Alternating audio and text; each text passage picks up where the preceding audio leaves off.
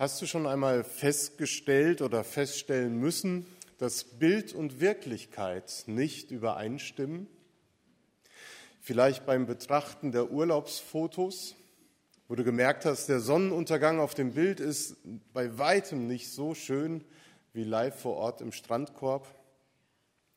Die atemberaubende Kulisse der Alpen kann niemals auf einem Bild festgehalten werden, die man sonst auf einem Gipfel sehen kann. Da ist die Wirklichkeit schöner als jedes Bild, das wir anfertigen können.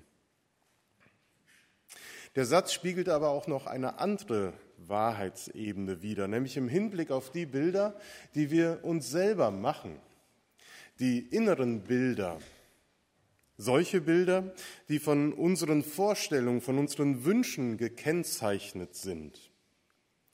Das sind auch die inneren Bilder, die wir uns innerlich vor dem Auge vorstellen, oft schöner als die Wirklichkeit. Wir reden uns manches schön, sagt man. Auch Weihnachten ist von Bildern, von Vorstellungen geprägt. Diese Bilder von Weihnachten, die rühren schon tief aus unserer Kindheit her. Da haben wir angefangen, sie zu entwerfen, unsere Bilder von Weihnachten. Die heimische Weihnachtsdekoration und die familiären Christfestbräuche, das Vorlesen der Weihnachtsgeschichte, das Glöckchenflötenspiel oder die Gedichtrezitation vor der Bescherung, die Weihnachtsgans oder Würstchen mit Kartoffelsalat, das Krippenspiel, die Christfestbahn, der Tannenbaum in der Kapelle, all das sind Dinge, die unser Bild von Weihnachten prägen. Es wird wahrscheinlich so sein, dass im Laufe der Jahre aber mancher dann auch feststellt, dass dieses Bild aus Kindheitstagen leider nicht so trägt. Dass Bild und Wirklichkeit nicht so übereinstimmen. Das Weihnachtsbild der kind Kindertage entspricht nicht wirklich der Wirklichkeit. Und so wird aus einem schönen Gefühl der Überraschung und Freude durch ein schönes Geschenk mit zunehmendem Alter immer wieder die Frage, was soll ich denn dieses Jahr schenken? Bild und Wirklichkeit sind oftmals sehr verschieden. Und ausgerechnet heute werden wir herausgefordert, hinzusehen, ein Bild zu betrachten, das Johannes uns vor Augen stellt mit seinen Worten. Wir sollen keinem Traum oder Trugbild von Weihnachten erliegen, sondern wir sollen hinsehen und erkennen, verstehen lernen und begreifen. 1. Johannes 3, die Verse 1 bis 6. Seht doch, wie groß die Liebe ist, die uns der Vater erwiesen hat. Kinder Gottes dürfen wir uns nennen und wir sind es auch. Doch davon weiß die Welt nichts. Sie kennt uns nicht, weil sie ihn, Jesus, nicht erkannt hat. Ja, liebe Freunde, wir sind Gottes Kinder, wir sind es hier und heute. Und das das ist erst der Anfang. Was darin alles eingeschlossen ist, ist uns vorläufig noch nicht enthüllt. Doch eins wissen wir. Wenn Jesus in seiner Herrlichkeit erscheint, da werden wir ihm gleich sein. Dann werden wir ihn so sehen, wie er wirklich ist. Wer diese Hoffnung hat, eine Hoffnung, die ganz auf Jesus Christus ausgerichtet ist, hält sich von jeder Sünde fern, so rein zu sein wie er, um so rein zu sein wie er. Wer sündigt, lehnt sich damit gegen Gottes Ordnung auf. Sünde ist in ihrem Wesen nach Auflehnung gegen Gott. Und ihr wisst, dass Jesus in dieser Welt erschienen ist, um die Sünden der Menschen wegzunehmen und dass er selbst ohne jede Sünde war. Wer mit ihm verbunden ist und in ihm bleibt, sündigt nicht. Wer sündigt, hat nichts von Gott begriffen und kennt ihn nicht.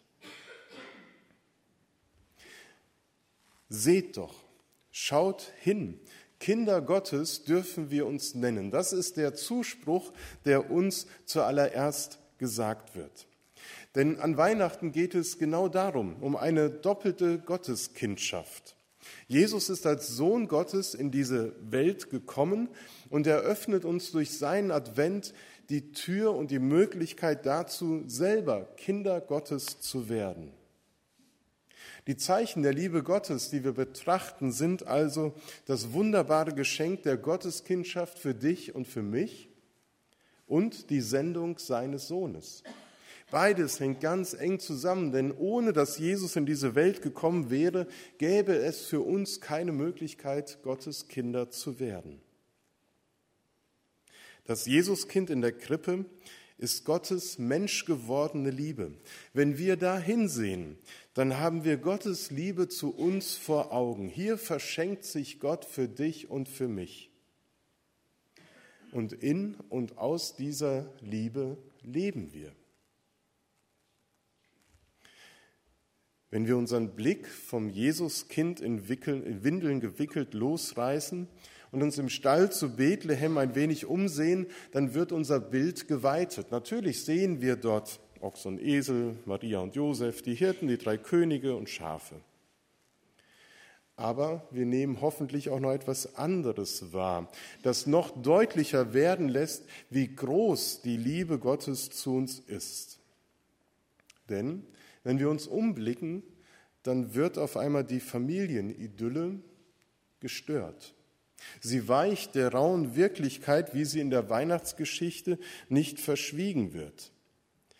Da sehen wir Schmutz, da sehen wir Dreck. Wir sehen einen Ort am Rand der Zivilisation, wo Gott Platz gefunden hat. Die ersten Geburtstagsgäste, die wir wahrnehmen, die bilden eine bunte Gesellschaft aus Armen und Reichen, Einheimischen und Ausländern, einer Mutter, deren Verlobter nicht Vater des Kindes ist und von Menschen, die irgendwie keinen Zugang zur Gesellschaft hatten. Aber alle, die da sind, werden mit hineingenommen in die Gemeinschaft, die der Sohn Gottes stiftet. Alle, die in diesem Moment erkennen und glauben, dass hier der Sohn Gottes, der Retter, der Heiland, der Messias geboren worden ist, die werden zu Kindern Gottes. War im Judentum die Gotteskindschaft ein königlich-messianisches Privileg, so wird sie hier in diesem Moment der Geburt von Jesus für alle, die an ihn glauben, ausgeweitet. Jeder, der glaubt, ist Gottes Kind. Dass genau das in diesem Moment geschehen ist, das ist nicht leicht zu erkennen und noch weniger leicht zu verstehen. Johannes drückt es ganz nüchtern aus und bringt es auf den Punkt, indem er sagt, darum kennt uns die Welt nicht, denn sie kennt ihn nicht. Jesus kommt aus lauter Liebe zu uns in die Welt, doch er bleibt dieser Welt und den Menschen, die darin leben, fremd. Damals wie heute. Die Welt die Menge der Menschen, die hält Abstand zu ihm. Warum eigentlich? Ich glaube, es hängt damit zusammen, dass viele sich ein falsches Bild gemacht haben, das der Wirklichkeit nicht übereinstimmt. Die jüdische Bevölkerung stellte sich den, äh, den Messias damals an, als einen gewaltigen Herrscher ihrer Nation vor und blieb Jesus fremd. Die Römer sahen in Jesus den Konkurrenten zum römischen Kaiser, dem allein zu verehrenden Gott, und blieb ihm fremd. Und wie viele Menschen unserer Zeit haben sich das Bild des blonden, lieben, lockigen Jungen vor Augen gestellt, sind gestern in der Christfestbar in irgendeiner Kirche gewesen und sind ihm heute leider schon wieder fremd, weil dieses Bild nicht trägt. Wenn wir uns in unserer Welt, in die Jesus gekommen ist, umschauen, dann werden wir feststellen, dass es nicht viel einfacher, friedvoller, liebevoller, anders ist als damals. Aber es ist auch egal, weil es ändert nichts daran, was Gott getan hat, nämlich dass er in diese Welt, in meine Welt, in meinen Alltag seinen Sohn Jesus Christus hineingelegt hat. Welch große Liebe muss Gott dazu bewegt haben, angesichts dieser Welt, die er einmal erschaffen hat und die so anders geworden ist. Aus lauter Liebe zu uns möchte er in dieser Welt mit seinem Sohn Jesus Christus den Grundstein für ein neues Leben, für ein Leben mit mehr Hoffnung, mit mehr Liebe legen. Sehen wir das, wenn wir Weihnachten anschauen wenn wir die Krippe vor uns sehen mit den Figuren, die dort stehen? Wenn ja, dann erkennen wir auch, dass wir in dieser seiner Liebe leben. Dann wissen wir nicht nur, Jesus ist Gottes Kind, sondern ich bin es auch. Johannes schreibt es, ja, liebe Freunde, wir sind Gottes Kinder. Wir sind es hier und heute. Wir dürfen uns sicher sein, dass wir Kinder Gottes sind und so heißen. Kinder Gottes zu heißen, das stellt für Johannes so etwas wie einen christlichen Hoheitstitel dar. Ein Würdenamen ist, ein Würdename ist uns gegeben, die wir als, den wir als Christen stolz tragen sollen. Kinder Gottes sind wir. Nach biblischem Verständnis wird mit dem Namen nicht nur eine äußere Benennung vollzogen, sondern es wird darüber etwas ausgesagt, wer die Person ist, die diesen Namen trägt was seine Persönlichkeit ausmacht, was seine Identität ausmacht, das drückt der Name aus. Dass wir uns Gottes Kinder nennen dürfen, sagt also etwas über unser neues Sein, unsere neue Identität in Christus aus.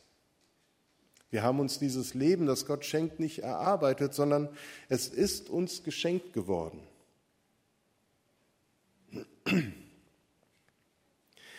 Wenn wir unsere neue Identität entfalten und als Christen leben wollen, dann müssen wir aber unser Bild von Jesus Christus noch weiten. Dann sehen wir nicht nur das Kind in der Krippe, sondern dann lassen wir es weiten und ergänzen durch die Berichte der Evangelien und blicken hinein in das Leben des erwachsenen Jesus. Da sehen wir Jesus, der auch am Sabbat kranke Menschen heilte. Wir nehmen ihn als den guten Hirten wahr, der jedem von uns nachgeht. Auch der Frau, die gerade beim Ehebruch ertappt worden ist, sitzt er gegenüber und verurteilt sie nicht, sondern rettet ihr Leben und sie ändert es und folgt ihm nach. Wir sehen Jesus, wie er Kinder zu, zu sich kommen lässt und sie segnet. Auch das sind uns lieb gewordene Bilder und wir können sie noch ergänzen. Sie sind wichtig und richtig, aber sie zeigen uns noch lange nicht das gesamte Bild, das Jesus ausmacht. Aber genau das wollen wir, so sagt es Johannes. Wir wollen Jesus ganz begreifen, wir wollen sehen, wie er ist. Er schreibt, doch eines wissen wir, wenn Jesus in seiner Herrlichkeit erscheint, werden wir ihm gleich sein. Dann werden wir ihn so sehen, wie er wirklich ist. Jedes Bild, das wir von Christus jetzt und hier machen, ist nur ein Bruchteil dessen. Und dennoch können wir schon so viel erkennen, weil er auf dieser Erde gelebt hat. Und dazu gehört noch eins, nämlich wir sehen nicht nur den großen, die großen und schönen Bilder vom Heiland, vom guten Hirten, wie sie früher bei Oma und Opa über dem Ehebett gehangen haben, wir sehen nicht nur den liebevollen Seelsorger und bewegenden Prediger, sondern wir sehen auch die Enttäuschungen, die zum Leben Jesu dazugehörten. Der Verrat seines Jüngers Judas, die Verleugnung des Petrus, die schwere Stunde im Garten Gethsemane, in der er sich zum Gehorsam durchgerungen hat und der Kelch nicht an ihm vorübergegangen ist. Ja, zu unserem Bild von Jesus Christus muss auch das Kruzifix gehören. Dazu gehört auch, dass ich den gekreuzigten, leidenden Jesus Christus anschaue. Denn hier wird deutlich, dass wir als Kinder Gottes nicht von schweren Dingen dieser Welt bewahrt werden. Das ist uns nicht zugesagt. Vielen Dank. Und Jesus Christus war es auch nicht zugesagt, dass das Leid an ihm vorbeigehen würde. Aber wir wissen dadurch, dass wir die Berichte haben, dass auch in diesen schweren Tagen Jesus unser Freund und Bruder an unserer Seite ist und bleibt. Denn wir leben von einer Hoffnung, die ganz auf Jesus Christus ausgerichtet ist. Das Bild von Jesus Christus wird erst dann der Wirklichkeit nahe sein, wenn wir annehmen und verstehen, dass Weihnachten wirklich nur der Anfang war der Anfang von etwas noch viel Größerem. Das Entscheidende geschah nämlich an Karfreitag und Ostern. Entscheidend für dich und mich. Und ihr wisst, dass Jesus in dieser Welt erschienen ist, um die Sünden der Menschen wegzunehmen. Jesus Christus hat sich vor der Schuld dieser Welt, vor der Sünde der Menschen nicht gescheut. Niemand im Stall zu Bethlehem konnte in dieser Nacht die Tragweite der Berufung ermessen, die auf diesem neugeborenen Leben lag. Im Weihnachtsanspiel des Kiebitz gestern Morgen, da haben wir so einen kleinen Einblick darin bekommen, wie die Bewohner von Bethlehem dieses junge Paar aufgenommen haben oder eben auch nicht. Dort war man an einem guten Geschäft mehr interessiert, als einer schwangeren Frau zu helfen. Hinterher, ja, wenn wir erkannt haben, wer denn da geboren worden wäre, dann hätten wir natürlich Platz gemacht. Dann wäre mein Haus offen gewesen. Hätte, hätte ich erkannt. Hätte ich ein realistisches Bild von Christus gehabt, dann. Es ändert aber auch nichts an dem Grund, warum Jesus in die Welt gekommen ist. Nämlich, dass er genau da hineingeht, wo Unrecht, wo Lüge, wo Bestechung, wo Gewalt, wo Sünde ist. Da will er hinein, um sie zu schultern, zu tragen, an den Ort, der möglich macht, dass wir frei werden davon, nämlich das Kreuz. Nur dort wird uns all das genommen, was wir sonst nirgendwo auf der Welt in unserem Leben loswerden könnten. Und deshalb leben wir von Hoffnung und eben von Gewissheit. Johannes sagt es am Ende, wer an Christus glaubt, der sündigt nicht. Und ich glaube, keiner von uns wird diesem Satz einfach so zustimmen, weil wir genau wissen, naja, so ganz stimmt es ja nicht. Wir sündigen ja doch hin und wieder, jeden Tag. Gut einmal in der Woche. Was meint Johannes damit? Ich glaube zunächst einmal, dass wer an Christus glaubt, der wird niemals aus diesem Status der Gotteskindschaft wieder herausfallen können. Kinder Gottes sind und bleiben wir.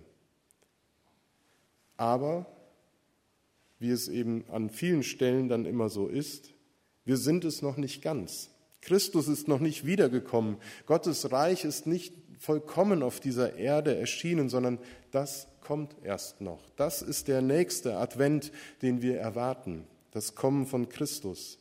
Dann werden wir nicht sündigen. Aber sündigen in dem Sinne, dass wir ohne Gott leben, dass wir nicht als Kinder Gottes leben, das ist vorbei. Wir sind Kinder Gottes und wir bleiben es. Auch wenn unser Leben, unser Glauben von mancherlei Tatsünden immer noch geprägt ist. Aber auch da wissen wir den Ort, wo wir hingehen können und Vergebung erfahren können. Bild und Wirklichkeit stimmen manchmal nicht so überein. Auch das gehört dazu, zu sehen, wir sind Kinder Gottes, aber eben auch noch Sünder. Aber dort an der Krippe und am Kreuz sehen wir Zeichen der Liebe Gottes in dieser Welt, in meinem Leben. Sehen und begreifen wir das heute von neuem und werden Gott dafür dankbar. Amen.